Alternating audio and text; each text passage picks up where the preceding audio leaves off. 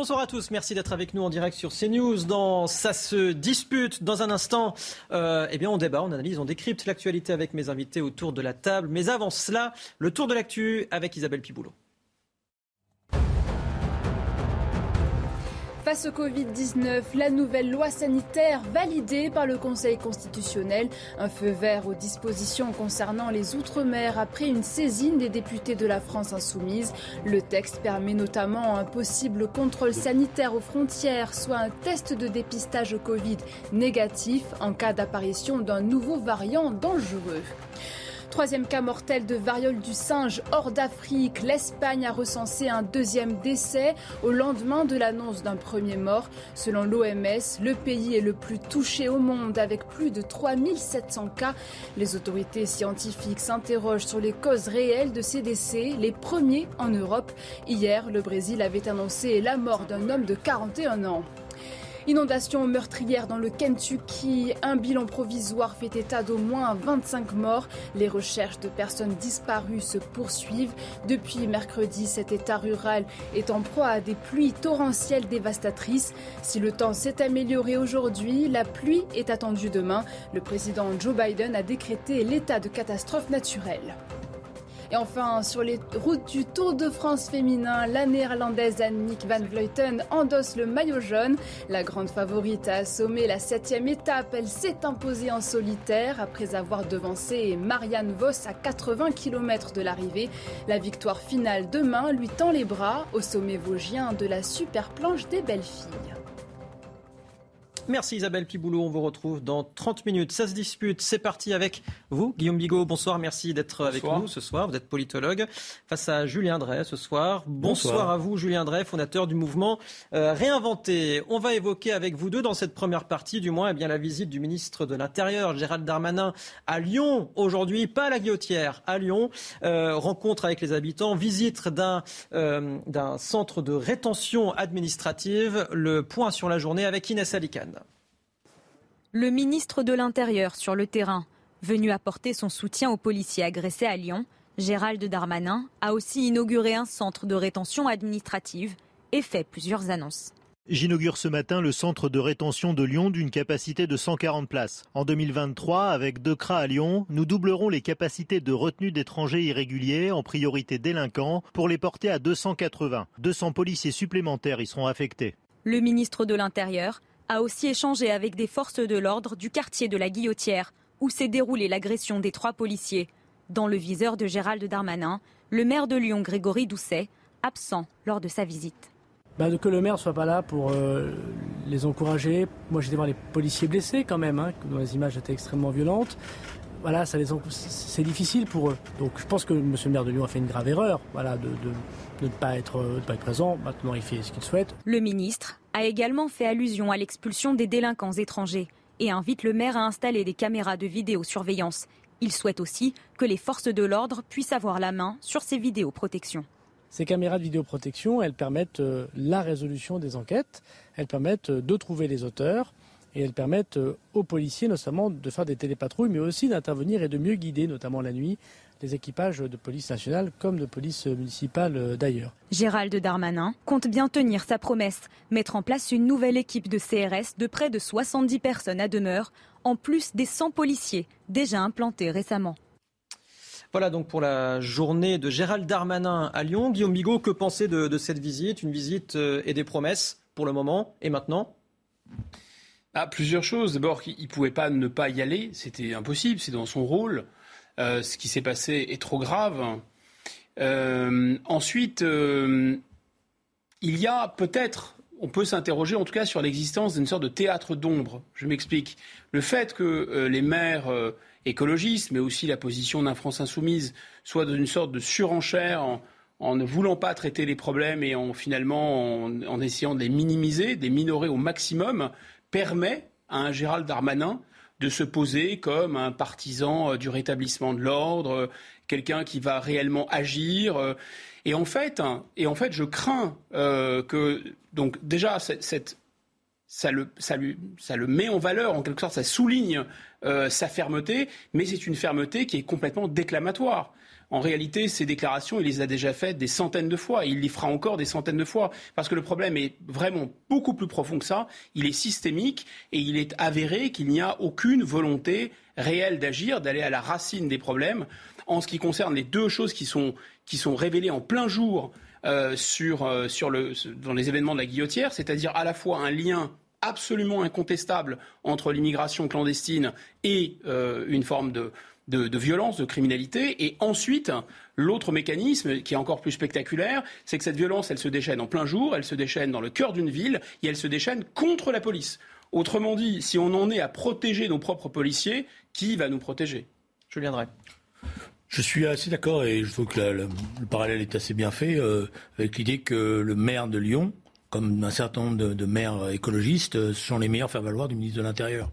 Parce que c'est évident que quand le ministre de l'Intérieur vient, bah, il, faut, faut être là. Il faut être là, y compris pour lui faire remarquer ce qui ne va pas, ou lui, lui montrer euh, et lui faire toucher du doigt l'absence d'effectifs, euh, euh, les, les, territoires qui sont abandonnés, et, et appuyer évidemment les, les, forces de police. Ne pas y être, c'était évidemment se prendre un, des charges, quoi, un petit, voilà. Et c'est la politique de la chaise vise, surtout quand on est maire d'une ville, c'est une erreur, voilà.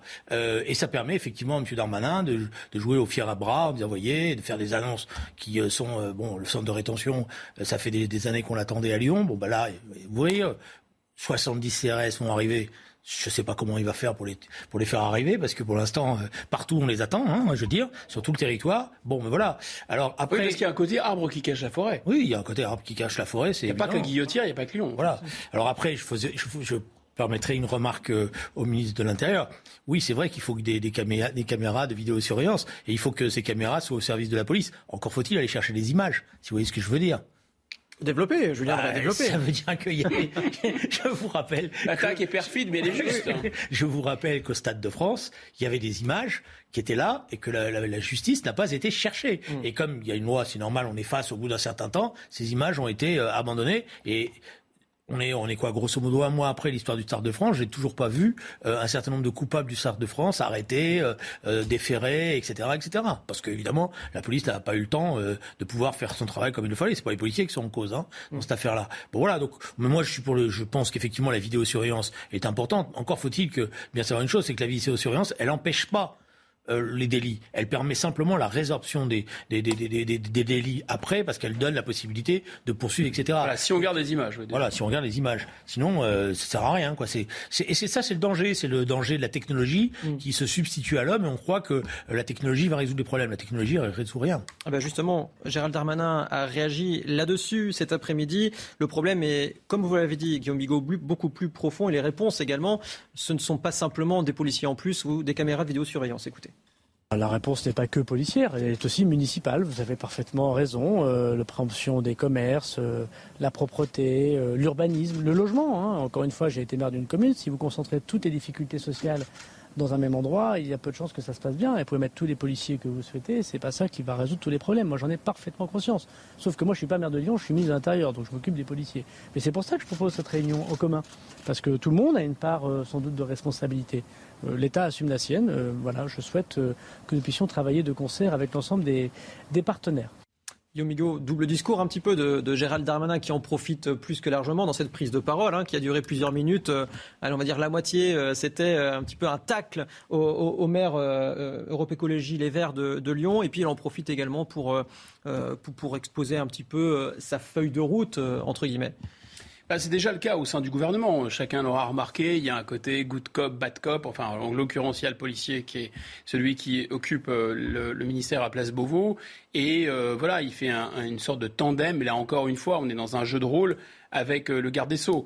Donc, parce que quand vous avez un ministre de l'Intérieur euh, qui saute sur sa chaise et qui dit plus de fermeté, plus de fermeté, et qu'en même temps, les circulaires pénales qui sont envoyées par son collègue au Conseil des ministres, qui consistent à dire écoutez, moins d'un an, de toute façon, vous si vous enfin, si les, gens qui sont déférés devant les tribunaux pénaux et qui écopent d'une peine de prison inférieure à un an, il faut surtout pas les enfermer. De toute façon, il n'y a pas de place de prison. C'est ce qui est envoyé par la place Beauvau au, dans, les, tribunaux voyez bien qu'il y a un double discours, il y a un double langage. Or, en fait, en fait, c'est pas seulement donc le jeu de rôle se reporte, on l'a dit tout à l'heure, à l'intérieur de, la, de la mairie de Lyon, avec les, avec les maires qui sont encore plus laxistes.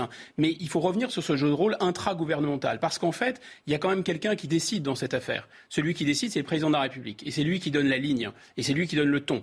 Donc en fait, M. Darmanin se prête à un jeu de rôle dans lequel il il fait effectivement des rotomontades, mais il sait parfaitement que la ligne qui est indiquée par le chef de l'État, et elle est indiquée depuis 2017, elle a été renouvelée euh, à l'occasion de sa réélection, c'est surtout n'agissons pas. Surtout n'agissons pas. Alors pourquoi ne pas agir? C'est à l'air contre-intuitif, contre-productif aussi, parce qu'on accuse souvent les politiques de donner, de verser dans la démagogie, c'est-à-dire de faire exactement ce que la population attend. Et là, tous les sondages le montrent, que l'électorat soit de gauche, de droite. Il y a vraiment une majorité de nos compatriotes qui sont favorables à un durcissement euh, du ton sécuritaire, c'est-à-dire moins de laxisme judiciaire, plus d'expulsions d'immigrés, moins d'immigrés qui rentrent, et tout ça explose. Bah, je pense qu'en fait, ils veulent, enfin, en l'occurrence, le chef de l'État veut des choses qui impliquent inévitablement euh, cette dérive. Ils veulent notamment euh, la construction européenne, ils veulent notamment Schengen, ils veulent notamment euh, souscrire à une intégration juridique qui place les tribunaux français et les juges français sous l'autorité de juges qui sont au-dessus, ils veulent des réductions aussi de, dépenses budgétaires dans ces domaines. Vous savez, on dit quand le bâtiment va, tout va. Il n'y a pas de raison, quand on voulait relancer l'économie, de ne pas construire des places de prison. Donc il n'y avait pas de raison d'attendre de réélire le président de la République pour avoir les places de prison qu'il avait déjà promis en 2017. Donc il n'y a de fait aucune volonté de faire ça. Julien Drey, vous partagez le constat? Je pense qu'il y a une velléité. Mais il n'y a pas de volonté politique. Il y a une velléité dans les discours euh, euh, bah, régulièrement. Mais c'est vrai que dans les cinq années qui se sont écoulées précédemment, on n'a pas eu le sentiment que c'était. Alors il y avait le Covid, ça a bien arrangé tout ça, mais on n'a pas le sentiment qu'il y avait des dispositifs nouveaux qui étaient mis soit à la disposition des policiers, soit à la disposition de la justice, et avec une volonté de reconquérir le terrain sérieusement. On a on a assisté à ce à quoi on assiste euh, régulièrement, c'est-à-dire euh, il y a une tension quelque part, tout d'un coup il y a deux compagnies de CRS qui arrivent, on sécurise le quartier, histoire de, montrer qu'on est là, qu'on ne cède pas, et puis trois semaines après, les compagnies repartent et tout revient comme avant, parce que par ailleurs il y a un débat très important qui n'est pas mené dans ce pays, et qui, tant qu'il ne sera pas mené, qui ne donnera pas des conclusions j'espère, euh, euh, nécessaire, eh ben, on n'arrivera pas à avancer. Ce qui structure aujourd'hui la délinquance dans nos cités, c'est une économie parallèle qui est extrêmement lucrative, de plusieurs milliards d'euros, euh, autour du trafic de stupéfiants et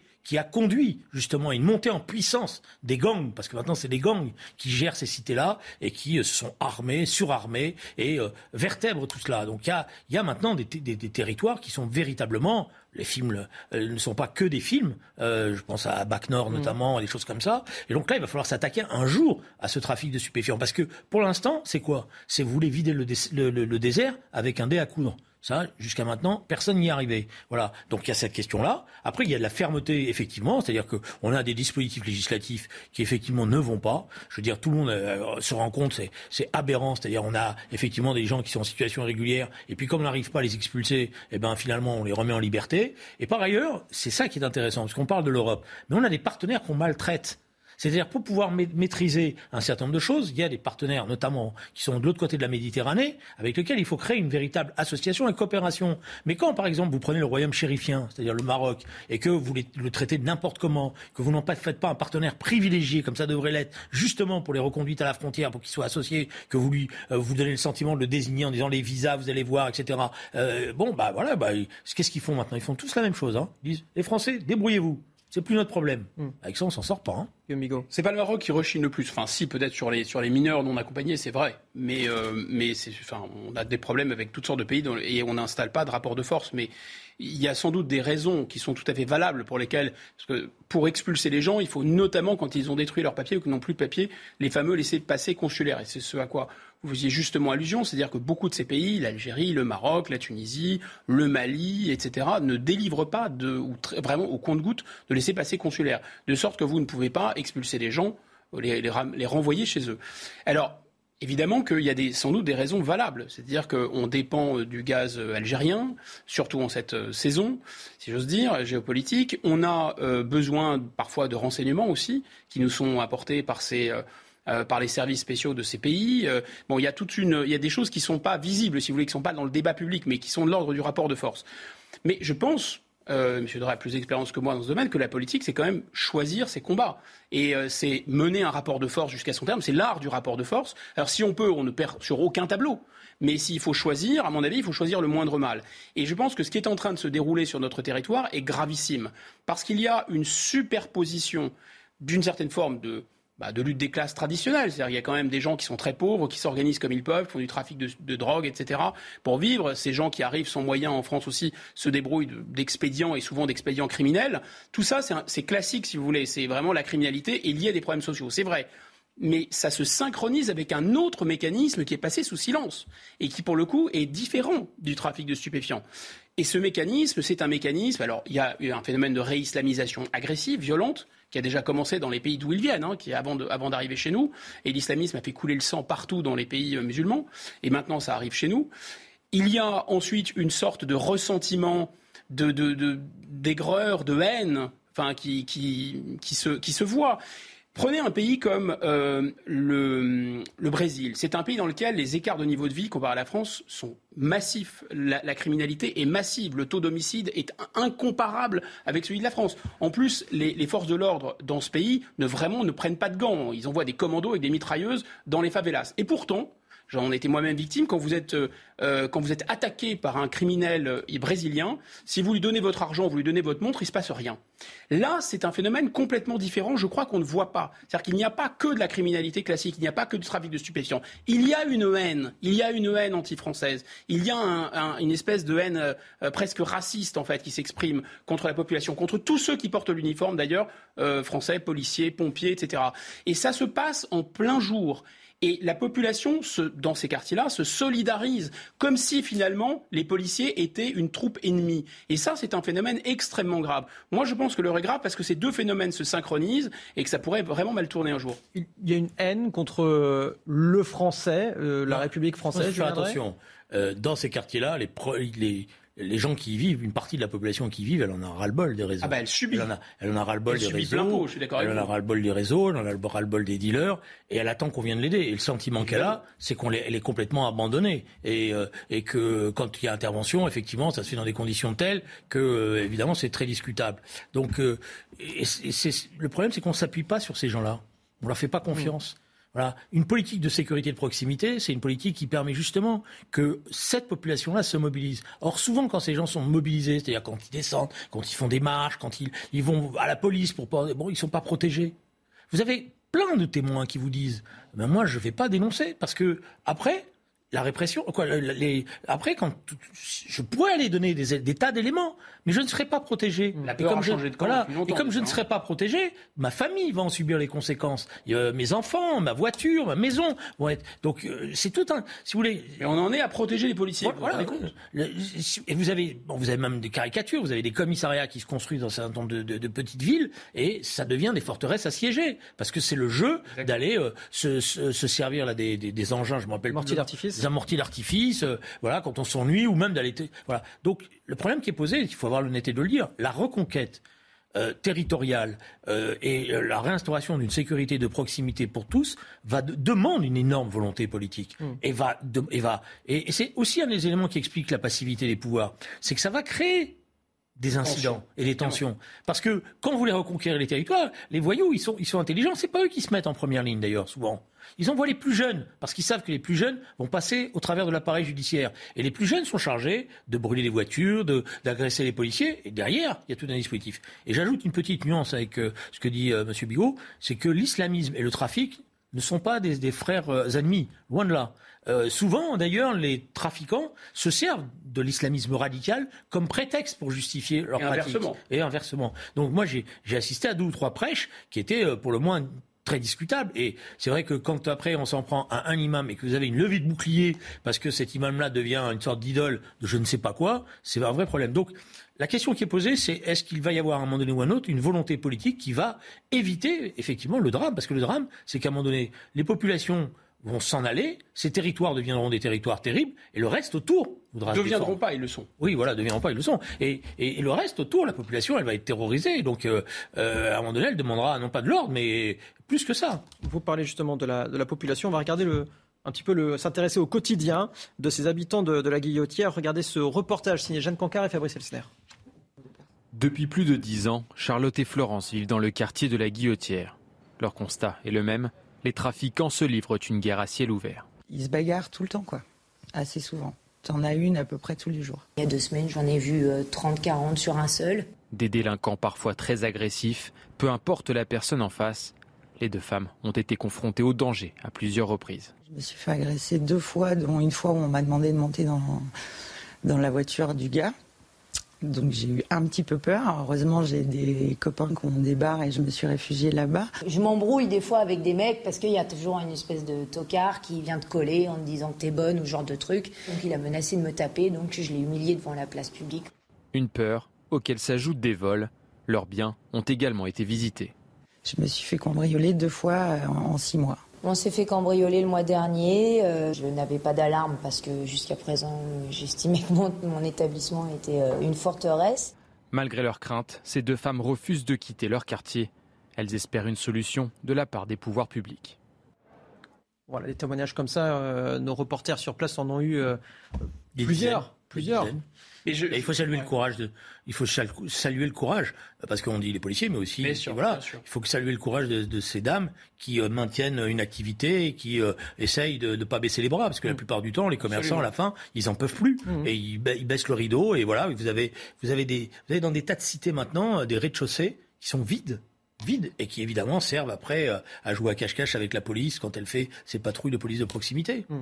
Très sensible à ce que disait M. Drey, c'est évidemment que les premières victimes sont soit les descendants euh, de l'immigration, soit les immigrés récents qui vivent euh, euh, livrés d'une certaine façon à la loi des clans, à la loi des bandes, à la loi des trafiquants, à la loi des salafistes, etc. dans ces quartiers. Et là, la caractéristique de Lyon, c'est qu'on ne peut plus, d'une certaine façon, on ne peut pas mettre la poussière sous le tapis, parce que c'est dans le cœur d'une ville, parce que ça se passe à quelques encablures de la mairie, vous comprenez? Mais ça fait quand même des décennies, des décennies qu'on a choisi d'abandonner ce qu'on appelle d'ailleurs ces populations. Moi, j'étais extrêmement choqué pendant la période du Covid. On parlait des, citoyens de Seine-Saint-Denis, on disait ces populations. Il y a un procureur totalement maboule qui, pendant les, événements de Dijon, vous savez, il y avait il un affrontement entre euh, des, trafiquants locaux et des Tchétchènes. Il a dit les Arabes de Dijon. Mais Enfin, dans quel monde on vit? Donc derrière cette pudeur de gazelle, derrière le fait de refuser qu'il y ait un lien entre la sécurité et l'immigration, derrière la pudeur de gazelle qui consiste à ne pas voir qu'on a on a affaire à autre chose qu'une délinquance classique parce que je suis désolé, mais des trafiquants de drogue, ils fuient la police. Ils ne vont pas au contact de la police. Donc il y a quelque chose qui se passe qui sent pas très bon du tout. Et ah, les pudeurs de gazelle mises là-dessus, c'est soi-disant pour se défendre de tout amalgame, de tout racisme. Mais en réalité, ça révèle un racisme. C'est-à-dire on ne veut pas que ces gens-là se, se débrouillent entre eux. On ne veut pas les voir d'une certaine façon. Et ça, c'est absolument terrifiant. Je pense que la classe dirigeante, elle a en, mettant un voile pudique sur cette situation et en laissant il y, avait la France aux Français de Le Pen, évidemment, mais il y avait aussi un autre discours beaucoup plus grave, c'est la banlieue aux banlieusards. Allez, que ces gens-là se débarrassent entre eux. On délocalise des usines, on fait baisser le niveau de vie, c'est pas grave, et qu'eux, ils se débrouillent, qu'ils fassent du trafic de stupéfiants. Le problème, c'est que ces gens-là ont choisi finalement de espèce de, de, de, paix comme ça, enfin de faire de, d'essayer d'acheter, de, faire la trêve ou de faire euh, de passer des accords plus ou moins euh, décents à la fois avec les organisations islamistes, parfois même directement avec les trafiquants ou en tout cas avec les gens, les énergumènes de ces quartiers, en essayant finalement d'empêcher la guerre civile. Eh bien, je pense qu'on récoltera à la fin et le déshonneur et la guerre civile. Je viendrai. Vous savez, il y a, en 1995, Jacques Chirac, pendant la campagne de 95, avait repris une expression qui avait été fabriquée par une association qui est souvent décriée sur ces plateaux, qui était SOS Racisme. Un peu d'autopublicité fait jamais de mal. Nous avions euh, inventé ce terme d'un plan Marshall pour les banlieues. Et Jacques Chirac avait repris cela. Le problème, c'est qu'un an après, à cause de la rigueur budgétaire, de l'austérité, etc., le plan Marshall... le Parti socialiste a entériné. Oui, c'est vrai qu'une partie du Parti socialiste a entériné. Eh bien, euh, il n'y a jamais eu de plan Marshall pour les banlieues. Parce que la vérité, c'est qu'il faut, il faut effectivement, le, ministre de l'Intérieur a raison, c'est pas la police toute seule qui va résoudre tous les problèmes. Bon, il faut une, une opération coordonnée, combinée, qui s'appuie sur ces populations, qui mette les meilleurs éléments euh, dans les services publics pour pouvoir tenir ces services publics pour qu'ils soient de qualité. Je pense notamment aux écoles, parce que vous savez, dans beaucoup de ces quartiers-là, les écoles, elles sont tellement dégradées que les pauvres instituteurs qui continuent à se battre, eux aussi, ils commencent à démissionner. Et se crée quoi à la place? Parce que les populations, elles, s'adaptent aussi. Ils se créent les écoles coraniques. Et demain, vous allez avoir, euh, vous allez avoir tout d'un coup des reportages qui vont dire, ben, vous avez vu l'explosion des écoles coraniques. Pourquoi? Ben Parce que ces parents-là nécessité, c'est la seule solution qu'on leur laisse. Ah bah, la lecture hors du vide. C'est la seule solution qu'on leur laisse. C'est comme une série de, de, de, jeunes filles dans les quartiers qui m'expliquaient régulièrement, quand j'étais député, qu'elles avaient leur tenue euh, euh, pour, la, pour, quand elles étaient dans la cité, qu'elles avaient dans leur sac, donc elles mettaient le hijab, tout ce que vous voulez, pour qu'elles aient pas de problème. Voilà. Et puis quand elles sortaient, elles vivre leur vie. Parce que, euh, vous savez, il y a beaucoup de jeunes qui n'ont pas forcément envie de finir en prison et qui, pour qui le modèle, c'est pas la délinquance. Mais encore faut-il qu'ils aient le sentiment que derrière, il y a une volonté politique de leur donner la possibilité de s'en sortir. Compenser les habitants euh, de Lyon de cette visite de Gérald Darmanin, Marine Sabourin, Sacha Robin et Antoine Durand étaient sur place aujourd'hui. On se trouve dans le quartier de la Guillotière. Nous avons échangé avec euh, les habitants et les commerçants euh, juste après euh, le déplacement de Gérald Darmanin. Alors ils nous expliquaient qu'ils étaient mitigés par ces annonces, c'est-à-dire plus d'effectifs de police, plus de caméras et plus de moyens pour la ville de Lyon. Donc ils sont mitigés. Certains nous expliquaient qu'ils étaient terrorisés dans ce quartier de la Guillotière. Pour certains commerçants, ils sont obligés de fermer à clé la porte de leur commerce parce qu'ils ont peur que des individus pénètrent pour récupérer l'argent de, leur caisse. Particulièrement euh, sceptiques face à ces euh, annonces. Je vous propose de les écouter. Les habitants, donc surtout les commerçants ou autres euh, qui travaillent dans ce quartier-là, on commence à avoir un bon. déjà, donc, bon, vous passez dans le quartier, vous voyez très bien, c'est une déserte économique. Bah, je pense que c'est bien qu'ils le fassent, qu'ils viennent pas seulement dire qu'ils veulent faire. On aurait dû euh, sécuriser bien avant parce que ça s'est dégradé progressivement. je pense que c'est un petit peu la communication quand même. Après, euh, il y a aussi la question de l'écoute. C'est pourquoi on en vient à une telle situation. Peut-être aussi aller euh, voir les gens sur le terrain. Par contre, c'est malheureux qu'on en vienne à des situations où juste ben, on a peur dans la rue tout le temps. Ce qu'il nous faudrait, c'est peut-être une vision globale, générale. Là, on, en tout cas, on a la sensation que vraiment, c'est à cause de ce coup de projecteur qui a été mis sur le, sur le quartier, qu'il y a eu ce geste de fait. Mais bon, est-ce que c'est euh, est-ce que c'est quelque chose de pérenne dans le temps et qui prend en compte euh, tous les paramètres? Ça, je ne suis pas sûr. De nouveaux effectifs de police doivent arriver à Lyon euh, la semaine prochaine et notamment dans le quartier de la Guillotière. Gérald Darmanin a proposé une réunion au maire de la ville, Grégory Doucet, pour échanger quant à l'avenir des habitants du quartier de la Guillotière et des commerçants. Et on suivra bien évidemment cela sur CNews. Voilà donc pour je, voudrais juste conclure. Alors vous avez vraiment 10 secondes, Julien. L'intelligence des propos des gens. Hmm. Voilà. C'est-à-dire qu'ils sont, ils sont lucides. Voilà. Hmm. Hein, ça veut dire que c'est pas, euh, ils sont lucides sur ce qui est en train de se passer. Qui contraste avec la enfin, les, grosses ficelles du ministre en fait. Voilà donc pour conclure cette euh, première partie et cette visite de Gérald Darmanin à Lyon, vous restez bien devant votre télévision. On revient tout de suite sur CNews.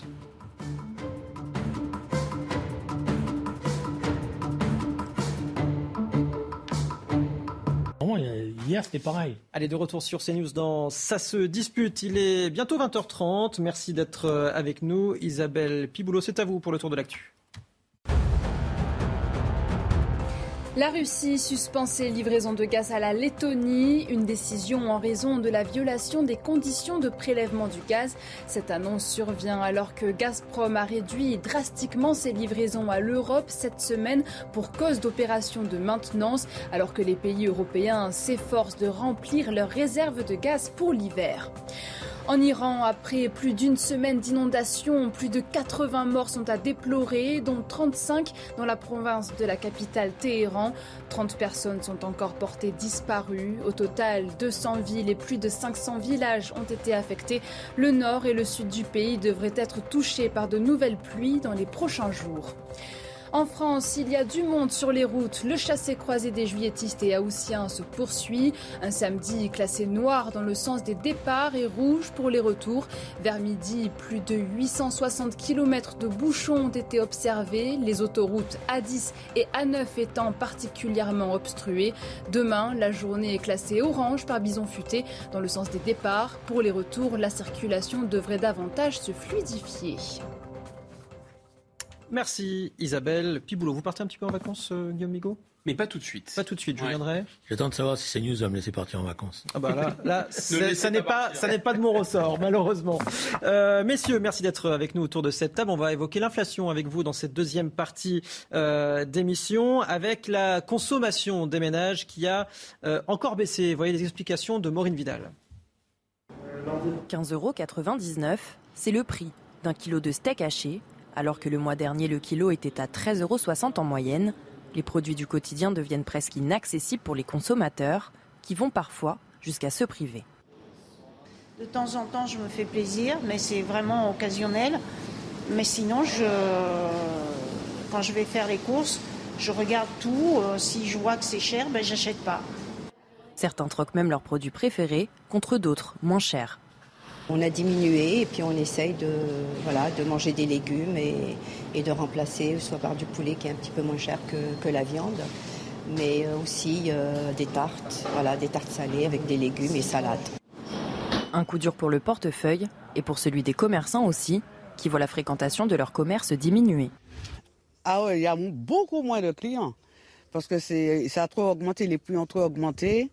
Même on fait des prix euh, très bas, mais les gens, ça les intéresse pas, ils ont plus de sous. Ils ont plus de sous. Ils ont plus d'argent. Malgré le léger recul de 0,2% au deuxième trimestre 2022, la consommation des ménages se retrouve encore fortement impactée. Selon l'INSEE, la consommation de biens et services sur le territoire français est surtout soutenue par les dépenses des touristes. Et selon l'INSEE, toujours également, euh, l'inflation a donc progressé de 6,1% en un an seulement.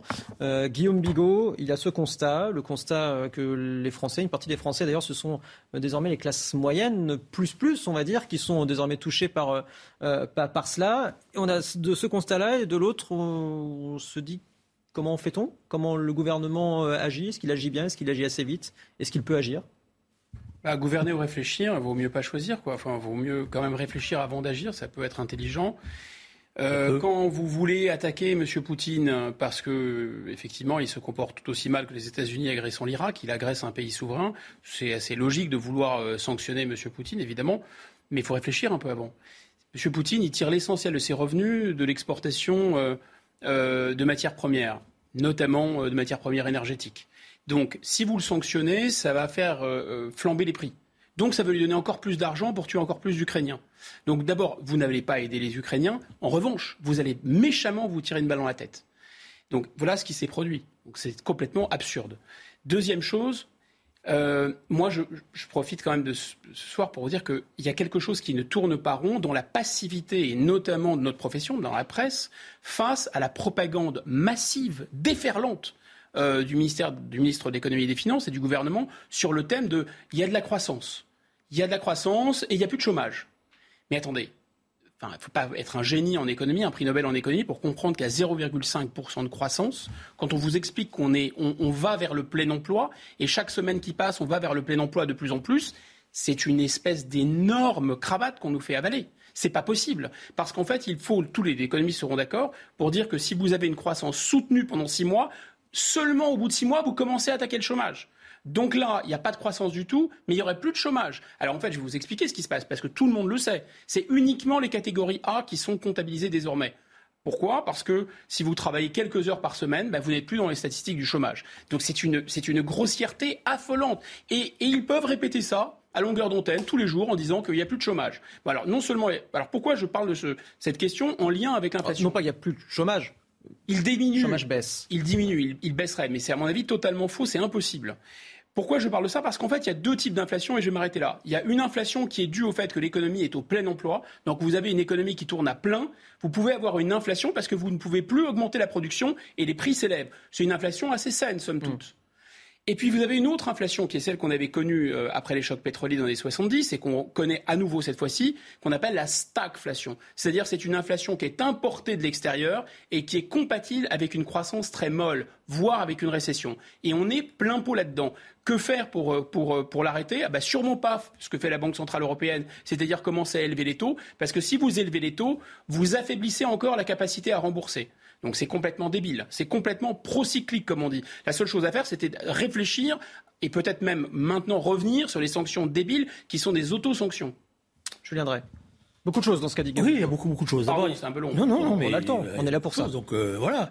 Euh, la première chose, c'est, je pense, que je, fais partie de ceux qui demandent un débat sérieux sur cette guerre en Ukraine et la manière dont on la conduit. Je m'excuse, mais euh, je regarde une chaîne concurrente qui est devenue euh, le soir une chaîne, si vous voulez, euh, pro-ukrainienne, mais tant mieux. Autant TV, vous voulez dire hein Autant TV. Voilà, qui est, extraordinaire. C'est-à-dire avec des, des, expertes, d'ailleurs, souvent ce sont des femmes qui viennent, euh, qui viennent nous expliquer qu'il faut faire la guerre jusqu'au bout, qu'il faut aller jusqu'au jusqu'où Jusqu'à la guerre atomique, oui, jusqu'à la guerre atomique, parce que vous vous rendez pas compte, Poutine, c'est Hitler. Alors, vous savez, quand on commence à faire ça, j'ai déjà dans d'autres conflits, dès qu'on commence à me faire des, des euh, me se servir d'Hitler comme référence, je suis méfiant. Voilà, je dis pas que Poutine est un ange, hein, loin de là. Je dis pas que ce qu'a ce fait Poutine est, mais c'est tellement réducteur. Ne pas comparer la comparable. Oui, d'accord, voilà. Non, mais je veux dire, c'est pas ça, c'est qu'une guerre. La question qui est posée, c'est quels sont les buts où on va aller, qu'est-ce qu'on va faire. Euh, croire qu'on va faire reculer l'armée russe, comme je l'entends toutes les, tous, les, tous les soirs sur le, chaîne, et que ça y est, se prépare une offensive. Alors peut-être qu'elle se prépare dans euh, le magazine, comment c'était là, où il y a eu le reportage avec la, le président et sa femme. Ah, euh, euh Vogue, il me semble. Vogue, oui, voilà. Bon, il fait la couverture avec sa femme, etc. quand même, de vous à moi, borderline, hein, sur le, bon voilà, sur les images, etc. Mais non, mais tout Opération de communication, somme toute, non mais banale, plus Bon, oui, non mais non, on va pas trop dévier sur le conflit en Ukraine, non, même si c'est est responsable. mais parce que c'est le conflit en Ukraine qui va servir de prétexte aujourd'hui à la récession qui est en train de s'installer. Hmm. Et vous savez, bon, euh, j'écoutais le, le, ministre Monsieur Le Maire parler, et il a employé une expression qui m'a fait sourire parce que dans les années 80, il y avait une expression qui revenait sans arrêt dans le gouvernement, c'était les plans de stabilité. Je crois que Raymond Barre a dû faire au moins 6 ou 7 plans de stabilité. Et à chaque fois, c'était le plan de stabilité qui, vous allez voir, ce que vous allez voir, va tout régler. Bon, donc on est reparti dans des annonces qui euh, euh, sont autant de, de, de, de phénomènes gadgetiques. L'inflation, elle est là. Elle n'est pas saine parce qu'elle n'est pas le produit d'une surproduction, elle est le produit d'une augmentation des coûts avec une croissance faible. Ça, c'est clair. Et nous avons maintenant un nouveau problème, c'est que l'Europe, la Banque centrale européenne, suit visiblement ce que font euh, la, monnaie américaine, c'est-à-dire qu'elle est en train d'augmenter les taux, c'est-à-dire qu'elle va étouffer le peu de croissance que nous avons. Donc, on va au devant de jours très difficiles. La vérité, elle est là. Pourquoi? Parce que d'abord, on mène une guerre dont on ne sait plus où on va. Ça ne veut pas dire qu'il faut, il faut pas continuer à sanctionner Poutine, mais il faut peut-être réfléchir effectivement à comment on fait et où on en est et qu'est-ce qui fait, qu'est-ce qui peut faire que on, s'en sorte euh, intelligemment. Bon, voilà. Et deuxièmement, on a un appareil productif qui est euh, compliqué. Alors, j'ajoute une dernière chose, si vous me permettez. Moi aussi, j'ai été long, je le reconnais, mais il n'y a pas de mal. Euh, il y a une tribune que, que j'ai beaucoup appréciée, qui a été faite par Monsieur Zarader dans Le Monde d'hier, mm. qui caractérise bien ce qui est en train de se passer dans notre société. Il appelle, il appelle ça la société du renoncement. Et sur le marché du travail, une partie des chiffres sont trafiqués parce que vous sont, sont pas vrais, parce que vous avez depuis le Covid des tas de gens qui inventent un autre mode de vie. Et donc, mmh, se disent à quoi ça sert d'aller travailler? Parce que de toute manière, c'est pas rémunéré comme il fallait. Donc, euh, on part en province, on s'invente euh, du travail par Internet, etc. Et, je pense qu'il décrit assez bien, je trouve que cette tribune est très importante parce qu'il décrit assez bien le phénomène dans lequel nous sommes, c'est-à-dire un renoncement à tout. Et comment s'adapte? Il y, a, effectivement un mécanisme. Il y a, deux choses. Hein. Il y a la grande démission post-Covid. Ça, c'est sûr. C'était vu dans tous les pays, en tout cas les pays occidentaux. Et il y a un autre mécanisme qui, qui était aussi expérimenté par les anglo-saxons d'abord, c'est celle des travailleurs découragés. Parce que quand vous n'avez plus d'indemnité chômage, euh, à quoi ça sert d'opérer les démarches. Donc vous, vous sortez des statistiques. Là aussi, c'est une, c'est une grosse arnaque. Ce qui fait que d'ailleurs, c'est ce que les économistes appellent le halo du chômage. C'est-à-dire, dans un premier temps, quand vous avez une croissance économique importante, je dis au bout de six mois, vous pouvez avoir une première réduction du chômage. Mais attention, généralement, elle ne vient pas aussi rapidement que ça, parce qu'il y a des gens qui ont été découragés du travail qui vont revenir ensuite sur le marché de l'emploi, de sorte que votre taux de chômage ne va pas diminuer. Donc vous voyez, ce qu'on nous raconte vraiment n'importe quoi, et on nous prend vraiment pour des imbéciles. Je pense qu'il y a un double euh, il y a un double on s'est doublement entortillé d'une certaine façon, on s'est doublement piégé. On s'est piégé avec ces sanctions contre Vladimir Poutine qui importent de l'inflation, ça c'est sûr. D'autant que on s'est on aurait moins dépendu du gaz russe, on dépendait de toute façon moins du gaz russe, un, en raison notre euh, outil nucléaire, que les Allemands ont renoncé, et deux, parce qu'on importe du gaz euh, algérien. Mais bon, on a voulu jouer la solidarité européenne, je ne sais pas trop à quoi ça sert. En tout cas, la solidarité européenne du côté des Allemands, on ne l'avait jamais vue jusqu'à présent en notre faveur. Deuxième point, c'est qu'on s'est entortillé aussi avec les traités qu'on a signés, le, tout le mécanisme, tout l'échafaudage monétaire complètement fou qu'on a créé avec la Banque Centrale Européenne. Parce qu'en fait, la seule solution, on posait la question de comment sortir de cette, cette euh, issue. Bah, parce qu'il y, y, a deux questions. Il y a la question de la récession, de l'inflation. On a bien décrit ce mécanisme. Mais au-delà, il va y avoir, il y a déjà un problème de dette, de financement de cette dette qui est massive. Et en fait, vous êtes pris dans un mécanisme de surendettement. Alors d'autant plus si la BCE élève les taux, ce qu'elle est en train de faire, c'est-à-dire que pour refinancer la dette, vous allez vous emprunter, c'est le surendettement. Vous êtes déjà endetté et pour rembourser ce que vous devez déjà, eh bien vous empruntez et vous empruntez toujours plus cher et ainsi de suite. Il y avait un économiste qui avait calculé euh, quel serait le niveau d'endettement de la France si on n'avait pas supprimé la possibilité pour la Banque de France de finalement de euh, refinancer directement euh, des bons du Trésor. Autrement, c'est un peu technique, je suis désolé, mais en fait, c'est-à-dire que quand un État a besoin de l'argent, il peut fabriqué d'une certaine façon. C'est mm. un peu le mécanisme de la planche à billets. Mm. Voilà, on a interdit ça en France et avec la Banque centrale européenne, on l'a doublement interdit. C'est-à-dire que c'est totalement impossible de faire refinancer les titres de dette qui sont massifs et qui sont recréer de l'argent. En fait, oui, c'est-à-dire effectivement effacer un peu votre dette, mm. votre ardoise. Parce qu'au bout d'un moment, quand vous êtes surendetté, vous allez voir un tribunal et le tribunal vous euh, euh, efface vos dettes. ça, ce mécanisme-là, il est plus possible. Mais la dette, elle gonfle, elle gonfle, elle gonfle dangereusement. Donc en plus de l'inflation, en plus de la récession, on risque d'avoir ces phénomènes de dette qui nous explosent au visage. Julien je vous, je vous vois assez sceptique. Non, la question qui est posée, c'est parce que là on décrit la situation, hmm. c'est comment on s'en sort. Quelle solution quelle, solution D'abord, alors premièrement, je pense que la question de la guerre doit être posée pour ne euh, pas se laisser entraîner là où on ne sait plus où on va. Premier hmm. aspect des choses. Elle ne résoudra pas tout, mais c'est quand même un élément important. Fondamental. voilà, euh, je veux dire euh, la pénurie des matières premières, qui s'ajoutait à la pénurie créée par le Covid aussi. Hein, c'est l'usine du monde qui s'appelait la Chine. Pendant un temps, s'est arrêtée. Hmm. on en a vu les conséquences. Donc ça, donc il y a cette question de la guerre. Il y a deuxièmement, il y a une question de pouvoir d'achat en France. Parce que le pouvoir d'achat, les salaires sont trop bas pour que la consommation soit soutenue. Bon, donc il y a une question de rééquilibrage des revenus et de la redistribution des revenus dans ce pays. Parce que quand vous avez des multinationales qui font des gains considérables et qui, même quand il y a la crise, continuent à en faire des super, continuent à faire des profits et vous avez des salaires de misère, bah ça marche pas. Évidemment, parce que ce qui fait tourner la machine, c'est la consommation. Et pour que la consommation existe, il faut du pouvoir d'achat. Donc il y a un problème de salaire qu'il faut poser sérieusement. Euh, le débat précédent euh, a abordé cette question-là. Je crois que c'est vrai. Parce je suis d'accord avec vous, mais dans une économie ouverte, c'est impossible. Donc là, il faut relocaliser. C'est impossible, ça veut dire qu'il faut, il faut, il faut, il faut. C'est pas vrai qu'on peut pas lutter contre les multinationales et qu'on peut pas refaire un système fiscal qui permette euh, justement de ponctionner une partie des richesses de ces multinationales et donc d'augmenter les salaires. Ça, c'est important. Après, il y a tout un appareil de distribution et tout un appareil de réorganisation de la distribution de la consommation dans notre pays qui est important. Parce que vous avez un gâchis gigantesque, bon, alors que vous avez des paysans qui euh, euh, ne trouvent plus de débouchés pour, euh, pour leur production, que vous avez des, des artisans qui sont étouffés. Donc oui, il faut reproduire français. Mmh. Et c'est pas honteux de reproduire, de reproduire français, c'est pas faire du coco, un cocorico nationaliste, mais il faut favoriser cela, il faut soutenir. Ça veut dire que par exemple, les, les politiques qu'on a mis en place de soutien fiscal aux grandes entreprises, qui ne servent à rien, ah il faudrait mieux les concentrer sur les TPE pour qu'elles puissent embaucher et puissent avoir des trésoreries qui leur permettent d'embaucher. Donc il y a toute une, autre politique à inventer. Mais comme, vous ne, pardon, mais comme vous ne maîtrisez plus finalement vous n'avez pas le droit de protéger votre économie, pas le droit de, passer des commandes publiques, pas le droit de protéger vos secteurs sensibles, et que par ailleurs vous ne contrôlez plus non plus votre, banque centrale et votre émission monétaire, donc vous ne pouvez plus effacer votre dette, vous êtes totalement piégé. moi je veux bien augmenter les salaires, effectivement ce serait amplement souhaitable sur le plan social, mais dans une économie ouverte, quand vous contrôlez plus votre monnaie et quand vous n'avez pas le droit de faire du protectionnisme, vous êtes mort. Oui, mais enfin, ça, il faut faire attention parce que ça a été l'explication qu'on nous donnait avant le Covid. on a vu que pendant le Covid, tout d'un coup, la volonté politique, quand elle s'exprimait, elle pouvait lever des montagnes. Mm. Rappelez-vous le fameux déficit des 3% qui était interdit, puis tout d'un coup, hop, on l'a effacé, plus personne n'en parlait. Alors, M. Draghi a autorisé ça. M. Draghi a autorisé ça sur, sur, le marché secondaire, déjà pas sur le marché Oui, d'accord, mais on, donc il va y avoir, il va y avoir une question.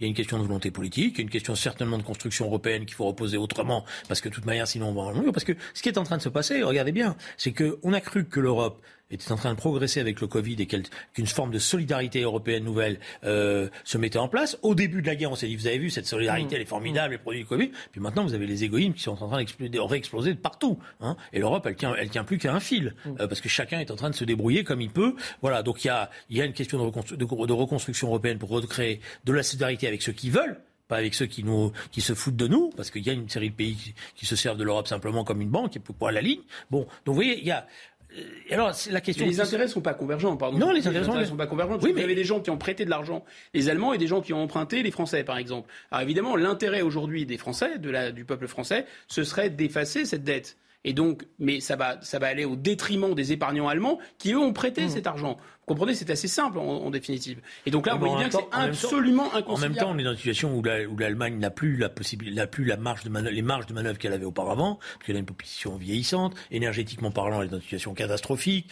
Bon, elle s'est donné des objectifs de restructuration, y compris sur le plan militaire, qu'elle n'atteindra pas, parce qu'elle n'aura pas l'argent pour y arriver. Donc il y a, y a c'est le moment, c'est ça la question qui est posée depuis cette, dans cette élection présidentielle. C'est le moment où c'est, c'est l'heure de la volonté politique. Mm.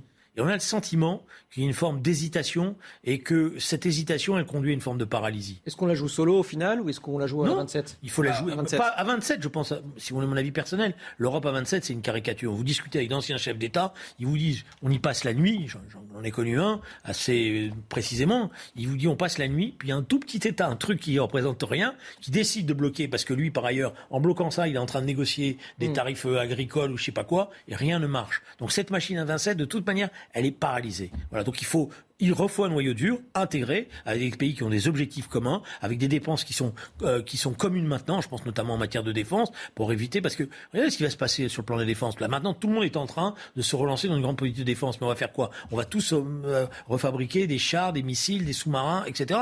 Et à ce moment-là, euh, ça ne marchera pas. Voilà. Donc il faut recréer de la solidarité, mais sérieusement. Yomigo bah, un tien vaut mieux que tu l'auras. On peut faire des choses, on pourrait faire des choses beaucoup plus en plus grand ensemble, mais si les autres ne veulent pas, il vaut mieux faire quelque chose nous plutôt que de ne rien faire ensemble. Autrement dit, si vous avez un projet, si euh, euh Monsieur Drey a un projet, si j'ai un projet, et que chacun a des projets et qu'on se met ensemble, bien sûr qu'on peut faire de grandes choses ensemble. Mais si vous nous n'avons pas nous de projets individuels et que nous nous d'une certaine façon nous mettons ensemble un peu comme des petits poussins pour se protéger. Euh, euh, du monde violent, agressif, euh, compétitif, etc., on va arriver à rien. En fait, c'est ça le problème, c'est qu'il y a, on, nous, fait croire qu'on doit renoncer nous-mêmes parce qu'on serait beaucoup plus fort ensemble et que l'Europe serait un bouclier pourrait nous protéger. En fait, on voit que ce n'est pas le cas du tout. L'Europe ne nous a absolument pas protégés. Donc cette affaire ne nous protège en rien. Au contraire, elle nous empêche d'agir un peu sous prétexte d'agir beaucoup. Mais beaucoup, ça n'arrivera pas. Ça n'est jamais arrivé quasi impossible. Non, moi, j'ai, au final, je, pense que, je pense que dans la construction européenne, c'est celui qui veut, l'État qui veut et qui prend à bras le corps le problème et qui met tout sur la, qui, qui va qui va, je dirais, pas la confrontation, mais qui va euh, dire je ne vais pas me laisser faire, ça suffit, on, remarquera que souvent c'est celui qui l'emporte. Hmm. Malheureusement, c'est que les autres, les grands, ne font pas ça. Je veux dire, quand la Hongrie décide, on a beau monter, hein, regardez, euh, on fait beaucoup de chahut, mais finalement, euh, M. Orban, il fait ce qu'il veut. Hein. Mais parce, que, finalement, une volonté nationale. Voilà. Oui, d'accord, mais donc la question qui est posée, c'est la question. Vous plaidez pour une volonté nationale. Oui, oui, je pense qu'il faut une volonté nationale, mais il faut, hmm. mais cette volonté politique, elle a existé pendant le Covid parce que euh, tout le monde l'a constaté. Je veux dire, s'il n'y avait pas eu ce qui a été fait, c'est-à-dire un plan de soutien massif euh, à l'économie, bah, les drames liés à la, pandémie auraient été terribles. Hmm. Donc, ils existent, cela. Il y a des... Moi, je, je pense que le pire, c'est quand on commence à nous expliquer qu'on peut rien faire, qu'on peut plus rien faire. Et, et là, on est, c'est ça la société du renoncement. C'est-à-dire le moment où les politiques eux-mêmes sont les leaders de la société du renoncement. Je suis assez d'accord avec ça, mais il vaut mieux, euh, il vaut mieux agir avec, enfin, il faut mieux utiliser des moyens efficaces ou des leviers efficaces pour agir. ce qui a été fait pendant le Covid n'était pas mauvais euh, fondamentalement, et notamment pas la relance de l'économie, mais la relance de l'économie, vu les taux d'intérêt très bas, on pouvait le, financer nous-mêmes. Ce qu'on a fait, c'est quoi? Et là aussi, c'est une énorme arnaque. On a dit aux gens, regardez, c'est fantastique, grâce à l'Europe, on va pouvoir emprunter moins cher et relancer notre économie. Moralité de l'histoire, on a emprunté à des taux qui étaient les mêmes que si on avait emprunté seul. Seulement, on a emprunté à hauteur, on a gagé comme on mm. dit, on a été caution d'un emprunt à hauteur de 40 milliards par solidarité européenne, alors qu'on a bénéficié de 20 milliards. Vous vous rendez compte mm. Mais quelle espèce d'idiot peut aller à la banque et accepter d'emprunter pour les autres 40 milliards en n'ayant que 20 milliards pour soi? Ça n'a aucun sens. Donc encore une fois, il y a une espèce de, de grande défausse à travers la construction européenne. Guillaume Bigot, merci d'avoir été avec nous ce soir. Julien Drey également. Merci à vous de nous avoir suivis dans Ça se dispute ce soir. Euh, Julien Drey, je vous dis euh, à demain. Je, à demain. Je, crois bien Guillaume Bigot à très vite. On vous voit souvent, euh, eh, pas tout de suite en vacances, effectivement, Julien Drey. merci à vous de nous avoir suivis. Moi, je vous dis à tout à l'heure dans une petite heure sur CNews. À tout de suite. Tout à l'heure.